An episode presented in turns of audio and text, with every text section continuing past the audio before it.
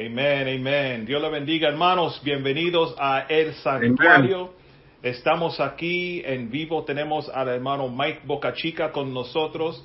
Él nos va a estar trayendo la palabra en este día y nos gozamos que pueden estar con nosotros unidos para glorificar el nombre del Señor juntos. Y esa es eh, la meta de nosotros, es tener los servicios lo más normal posible de nuestros hogares. Antes de empezar, vamos a orar, pedir al Señor que esté en control de todo lo que hagamos aquí hoy.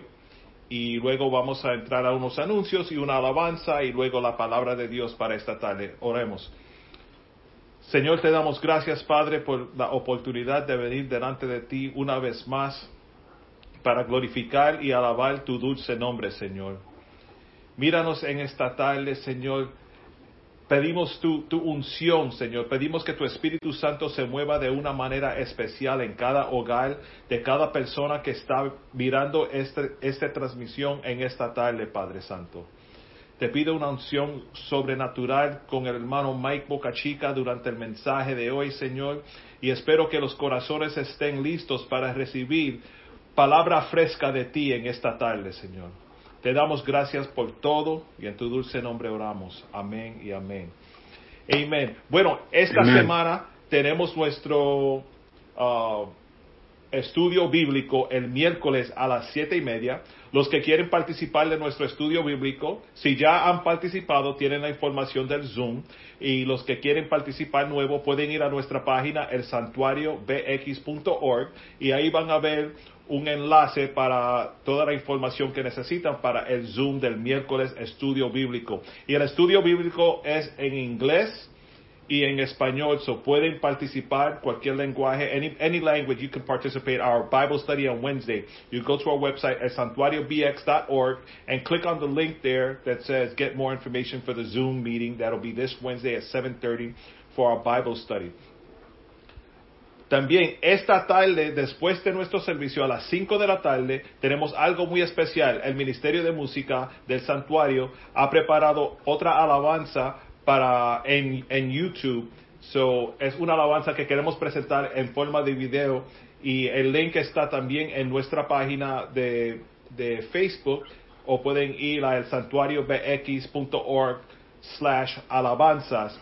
Pero toda, toda la información está en nuestro website. Si van a nuestro website van a ver todo lo que necesitan ahí para gozarse de esa alabanza. Gracias al Ministerio de Música. Y hablando del Ministerio de Música, vamos a entrar a una alabanza uh, aquí y luego cuando regresemos vamos directamente a la palabra de Dios en vivo con el hermano Mike Bocachica. Aquí vamos a la alabanza. Amén.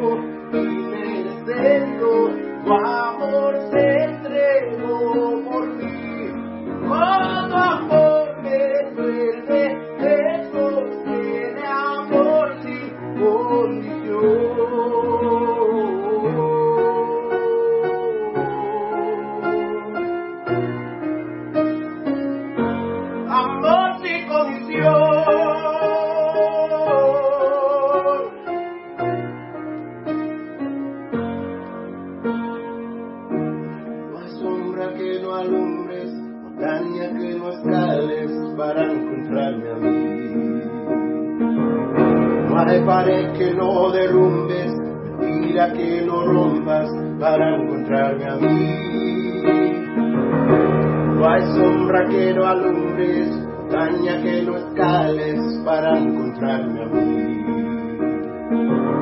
Hay pared que no derrumbes, mentira que no rompas para encontrarme a mí.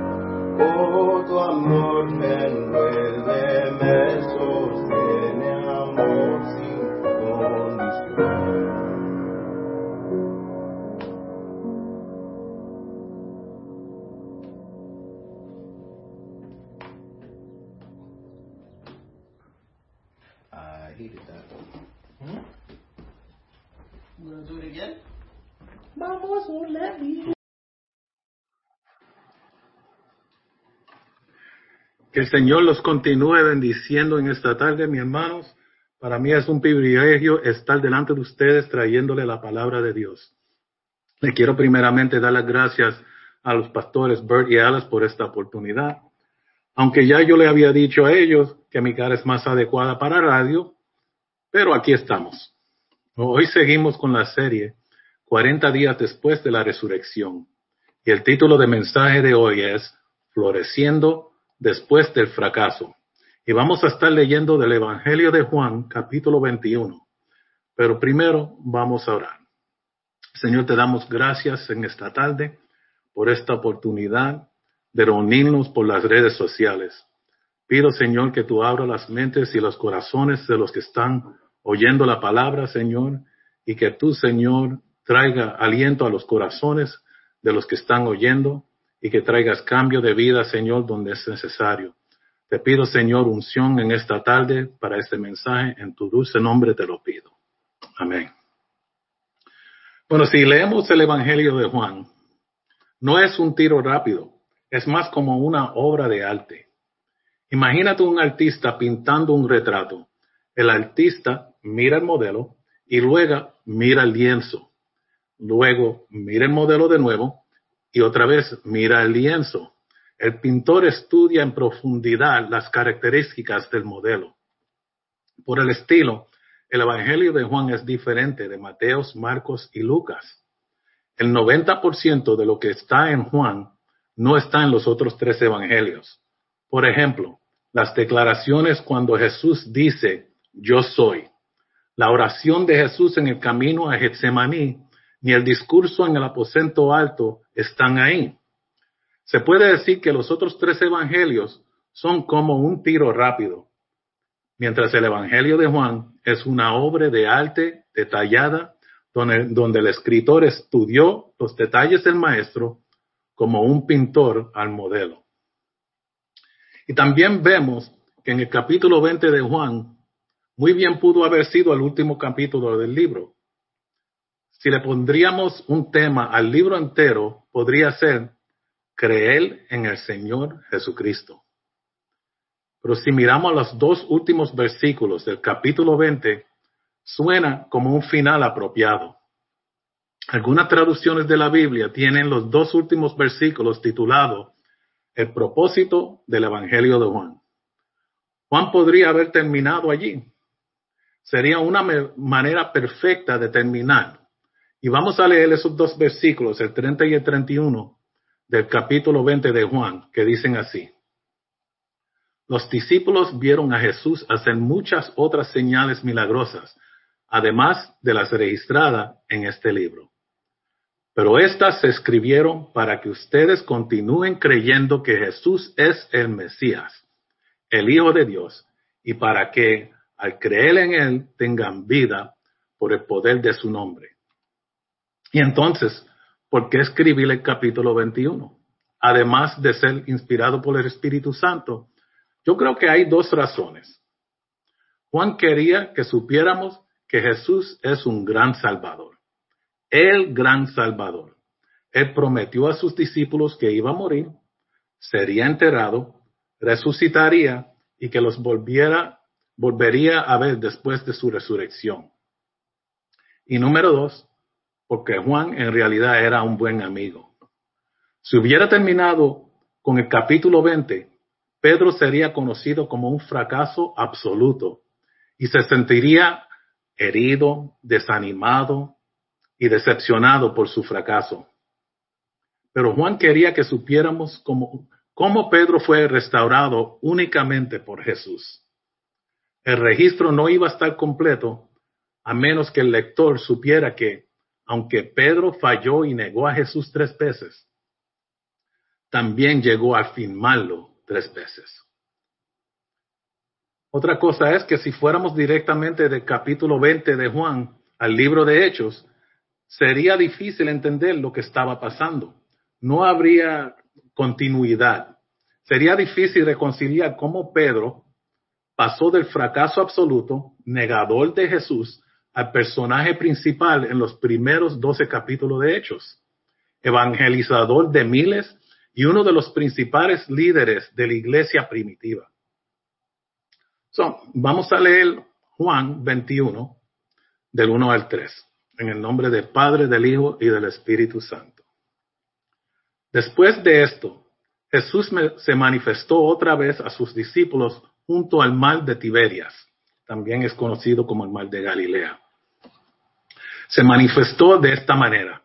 Estaban justos Simón Pedro, Tomás llamado Dídimo, Natael, el Cana de Galilea, los hijos de Zebedeo y otros dos discípulos. Simón Pedro les dijo, voy a pescar. Ellos le dijeron, vamos nosotros también contigo. Fueron y entraron en una vaca y aquella noche no pescaron nada. Unos cuantos datos históricos. Durante estos tiempos se usaban dos tipos de redes para la pesca. Una para echar a lo profundo y otro para arrastrar. Las redes de echar eran arrojadas del lado de los barcos. En el camino hacia abajo, las aletas del pescado y las escamas se quedaban atrapadas en las redes. Y así también como el camino hacia arriba. Y las redes de arrastre se estiraban entre dos barcos y eran arrastradas por los dos barcos atrapando peces a medida que los barcos se movían. Son una pregunta, ¿por qué, ¿por qué fueron a esperar en Galilea? El primer verso menciona Tiberias, también es conocido como Galilea o Genezaret. Y en Mateo 28 habla de las instrucciones que Jesús le dio a los discípulos. Les dijo que fueran a una montaña en Galilea. Y Galilea era un lugar conocido para ellos, un lugar donde se reunían regularmente y donde Jesús primero los escogió. En esta escena notamos que Pedro, Pedro era un líder natural. Vemos que quizás estaba aburrido, quizás piensa, ay, yo me voy de aquí, estoy cansado de esperar sin hacer nada. Y él dice, voy a pescar. Y el resto lo siguieron.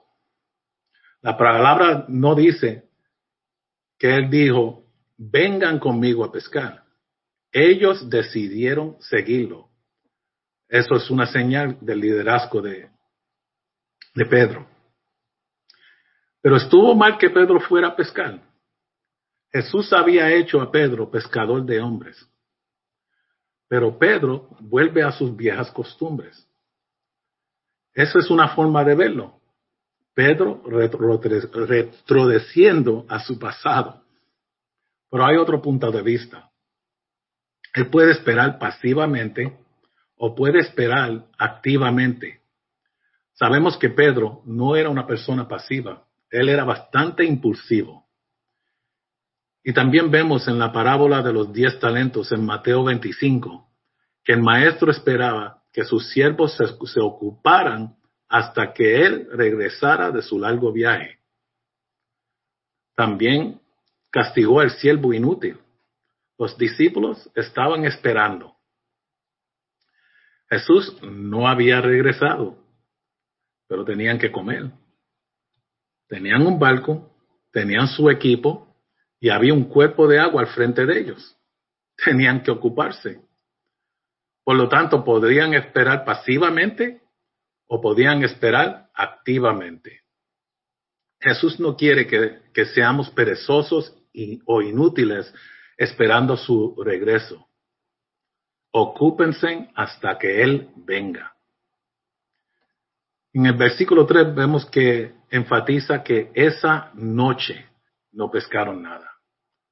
Bueno, esto significa que probablemente fue por la tarde al oscurecer y Pedro, como hábil pescador, sabía que era mejor, el mejor momento de, para ir a pescar era de noche. Y de esa manera tenía pescado fresco temprano en la mañana para llevar al mercado. Los buenos pescadores salían bajo la cobertura de la oscuridad, encendían antorchas en el borde de los barcos y los peces eran atraídos por la luz y quedaban atrapados en las redes. Pero con todo y eso, la palabra nos dice que no atraparon nada, un cero. Eran pescadores expertos, habían hecho esto anteriormente, algo que habían hecho y había funcionado bien en múltiples otras ocasiones, para ello resultó en un cero. Vamos a seguir leyendo en los versículos 4 al 8. Cuando ya iba amaneciendo, se presentó Jesús en la playa, mas los discípulos no sabían que era Jesús. Y les dijo, hijitos, ¿tenéis algo de comer? Le respondieron, no. Él les dijo, echad la red derecha a la derecha del barca, de la barca, y hallaréis. Entonces la echaron, y ya no la podían sacar por la gran cantidad de peces. Entonces aquel discípulo a quien Jesús amaba dijo a Pedro, es el Señor. Simón Pedro, cuando oyó que era el Señor, se ciñó la ropa, porque ya se había despojado de ella, y se echó al mar. Y los otros discípulos vinieron con la barca, arrastrando la red de peces, pues no distaban de la tierra, sino como doscientos codos. Y para que entiendan lo que es doscientos codos, es como algo de un campo de, fútbol americano, 100 yardas. Está interesante que, que no lo reconocieron.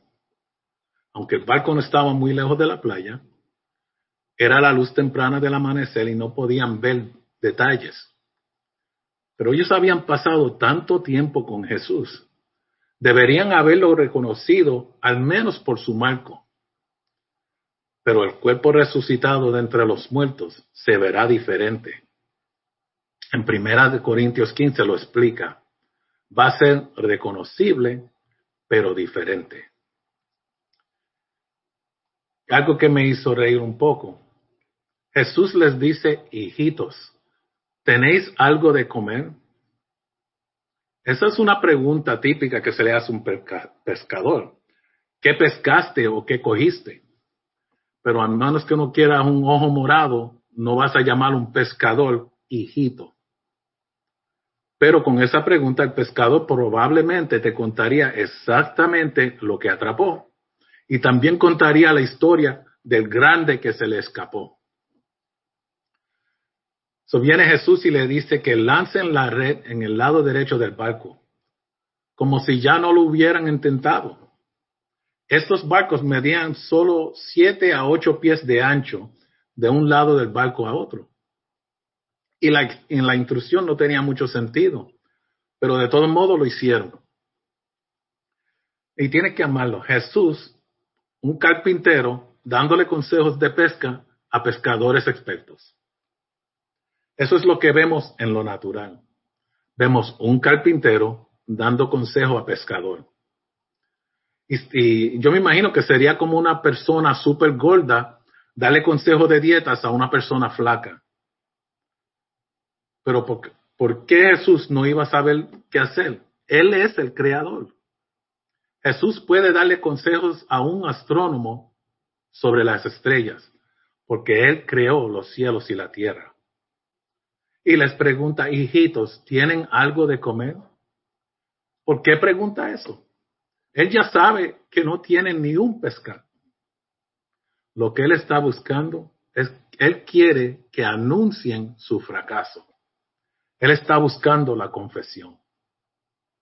Y vemos que Dios hace esto también en Génesis. Dios le preguntó a Adán, Adán, ¿dónde estás? ¿Comiste del árbol? Él sabía exactamente dónde estaba Adán y sabía que había comido del árbol. Él te está buscando para admitir y confesar.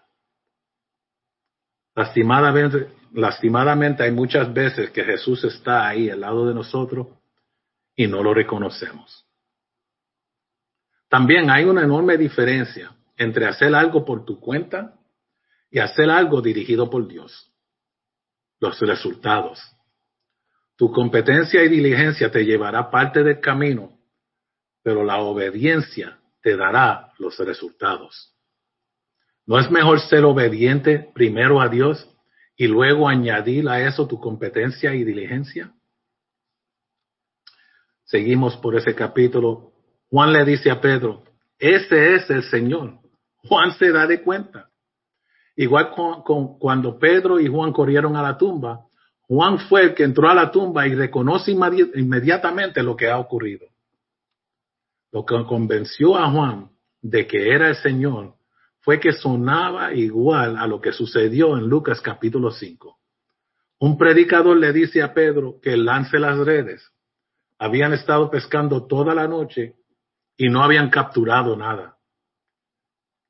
Eso resultó en una grande y milagrosa pesca. Hermanos, hay veces que cosas milagrosas suceden, suceden en nuestras vidas diarias y la única explicación es que es un milagro de Dios.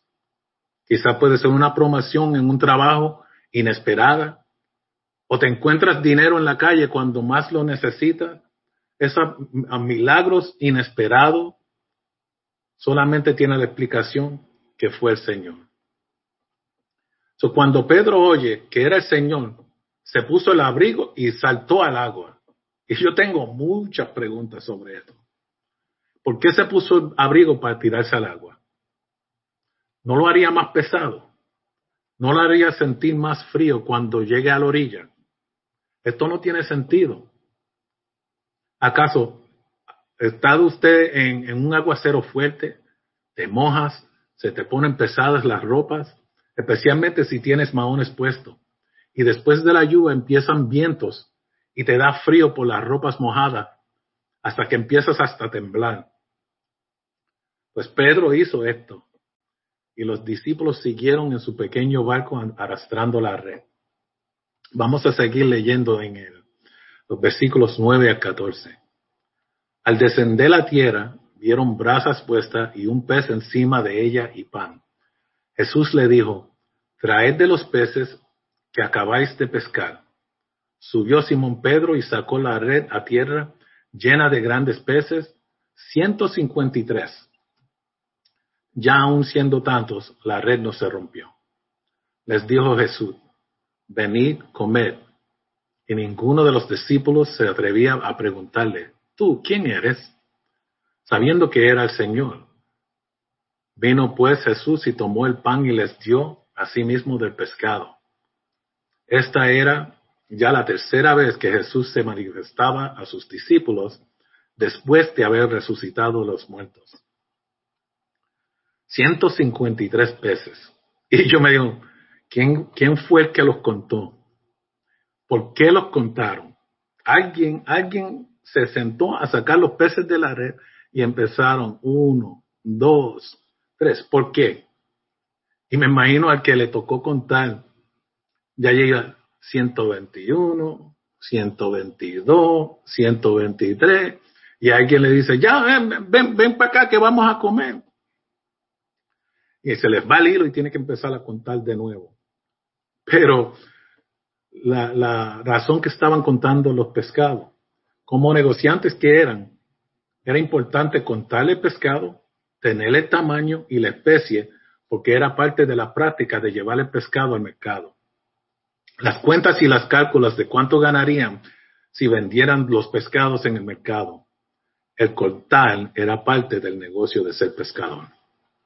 Y observe estos detalles. Jesús hizo un fuego, no solo para cocinar. Él ya sabía que Pedro iba a estar mojado y con frío.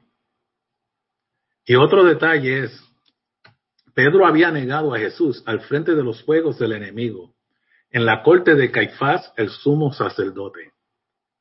Allí de pies al lado del fuego, negó a Jesús y ahora está de pies al lado de un fuego hecho por el Maestro.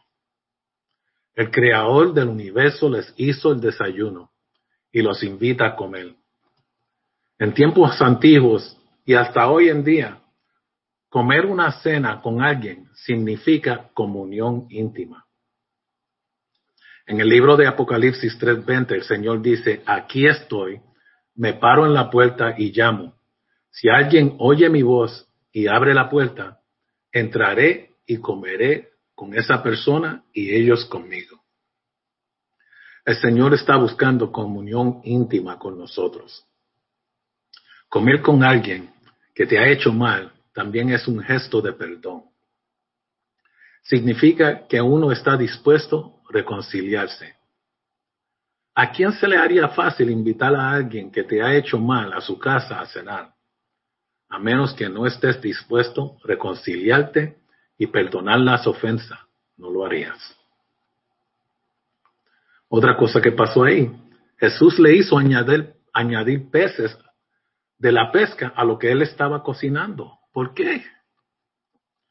Jesús no necesita tu ayuda, pero Él quiere y ama tu participación.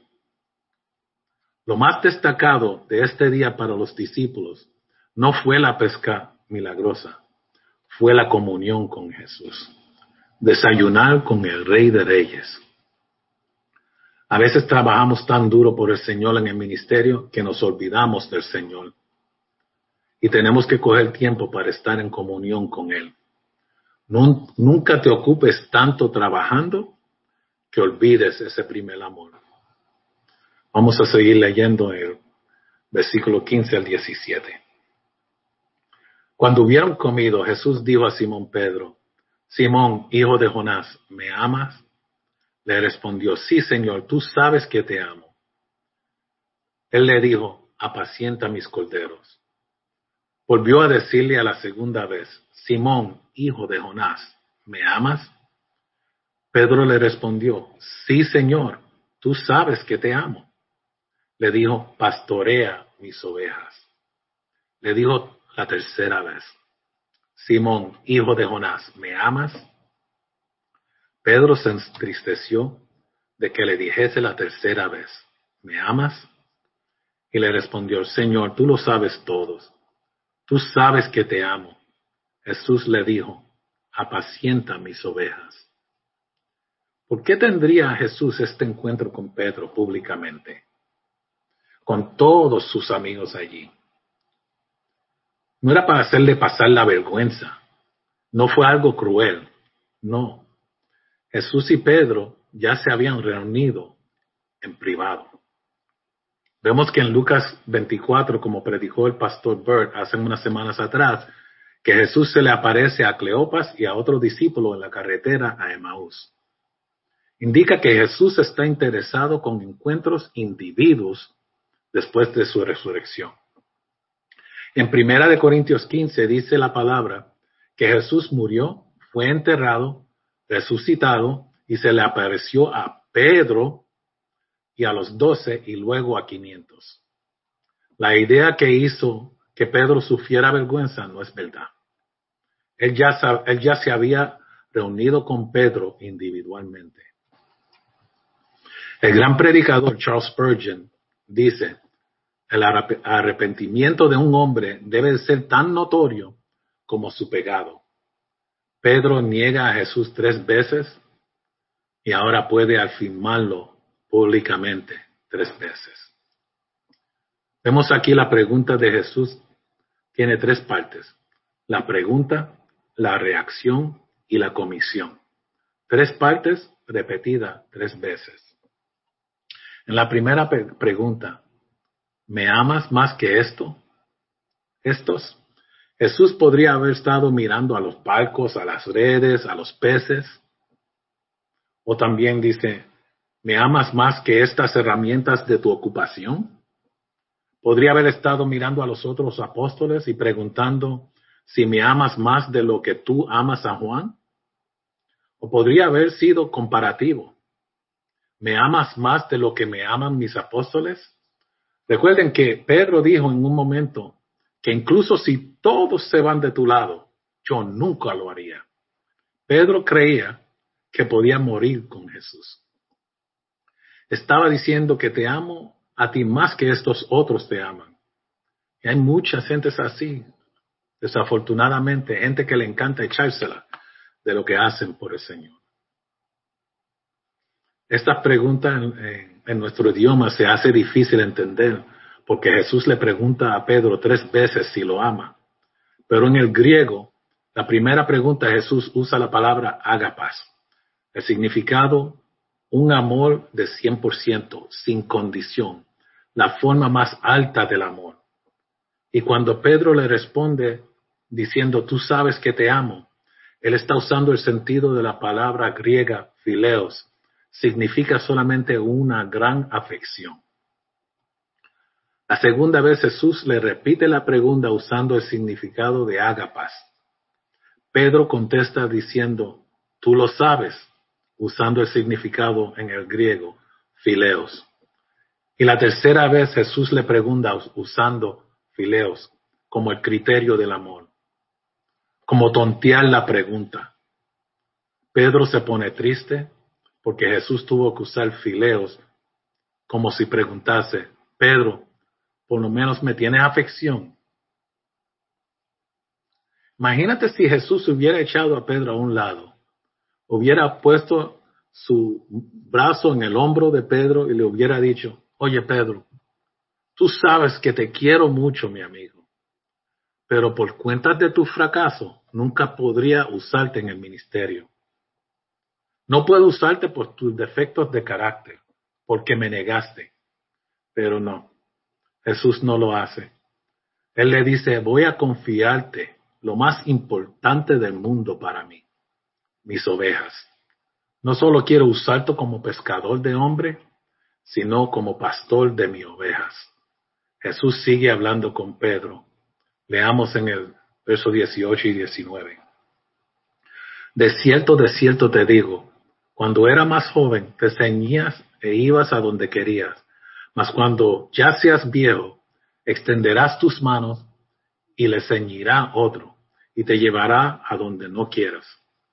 Esto dijo dando a entender con qué muerte había de glorificar a Dios. Y dicho esto, añadió, sígueme.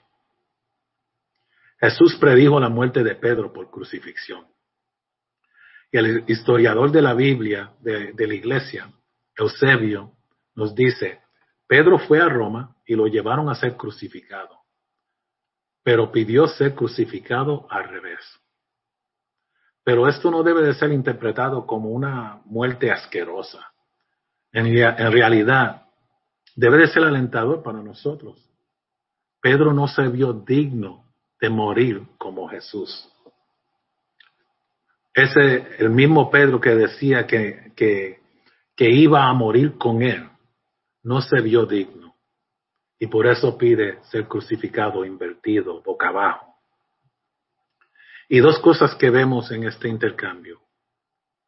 Primeramente vemos en esta breve conversación con Pedro y Jesús al lado del fuego, Pedro que dijo que moriría con Jesús, ni siquiera está seguro de si puede vivir para él.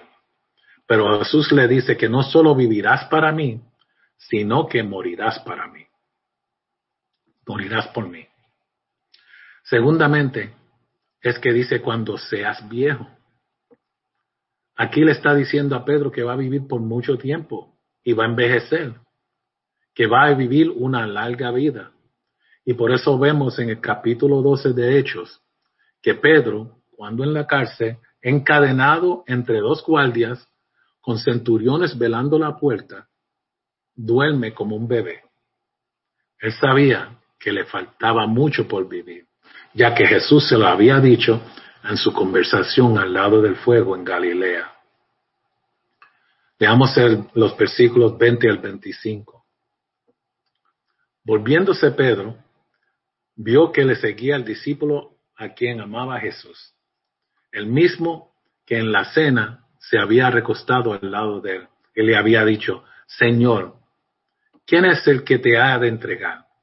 Cuando Pedro le vio, dijo a Jesús, Señor, ¿y qué de este? Jesús le dijo, si quiero que él quede hasta que yo venga, ¿qué de ti? Sígueme tú. Este dicho se extendió entonces entre los hermanos que aquel discípulo no moriría, pero Jesús no le dijo que no moriría, sino si quiero que él quede hasta que yo venga, que de ti. Este es el discípulo que da testimonio de estas cosas y escribió estas cosas, y sabemos que su testimonio es verdadero.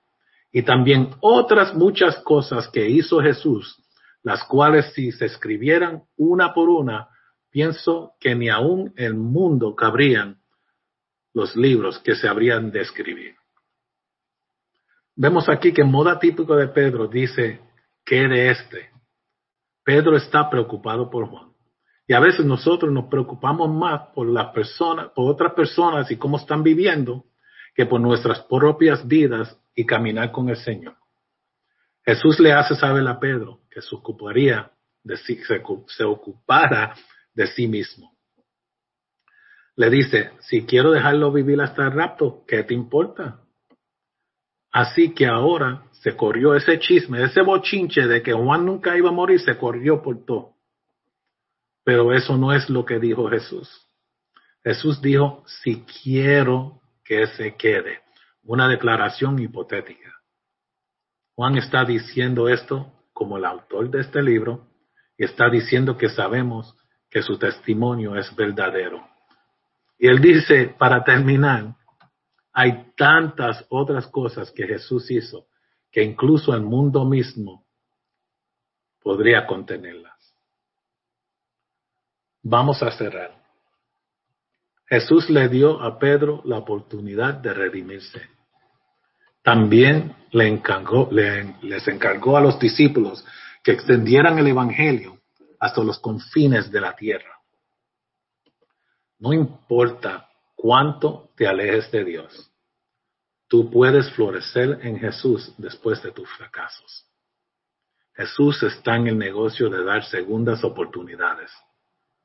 Todo lo que tienes que hacer es ser obediente al llamado. Jesús te ofrece más que perdón.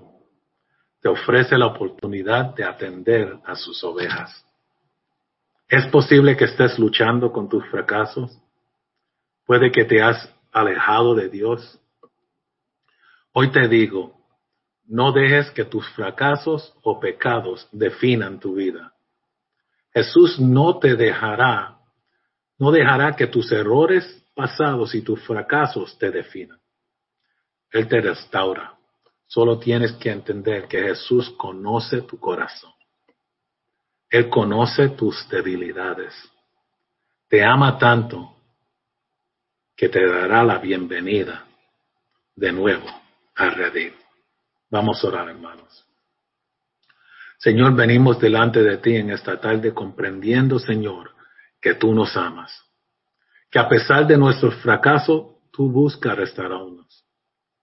Ayúdanos a no definirnos en nuestros fracasos, sino a mirar hacia nuestra plena restauración y reconciliación contigo como nuestro momento decisivo. Ayúdanos a florecer incluso con nuestros fracasos. Estamos delante de ti sabiendo que no somos perfectos y no, no podemos tener éxito sin ti. Nos sometemos a ti tal como somos, Señor, con nuestras imperfecciones de carácter, con nuestros errores, con nuestros fracasos, con nuestras inseguridades y miedos y defectos. Al igual que Pedro, Señor, restauranos a tu redil y úsanos en el nombre de Jesús. Amén. Gracias, hermanos. Amén, amén. Amén. Gracias, hermano Mike, por esa, esa palabra tan poderosa. Esperamos que todos hayan recibido algo bueno para sus vidas en esta tarde por medio de esta palabra y seguimos adelante. Ah, fracaso para el mundo es fracaso, pero en Jesús siempre hay victoria, hay, hay que verlo y eso es lo bonito y lo, bello.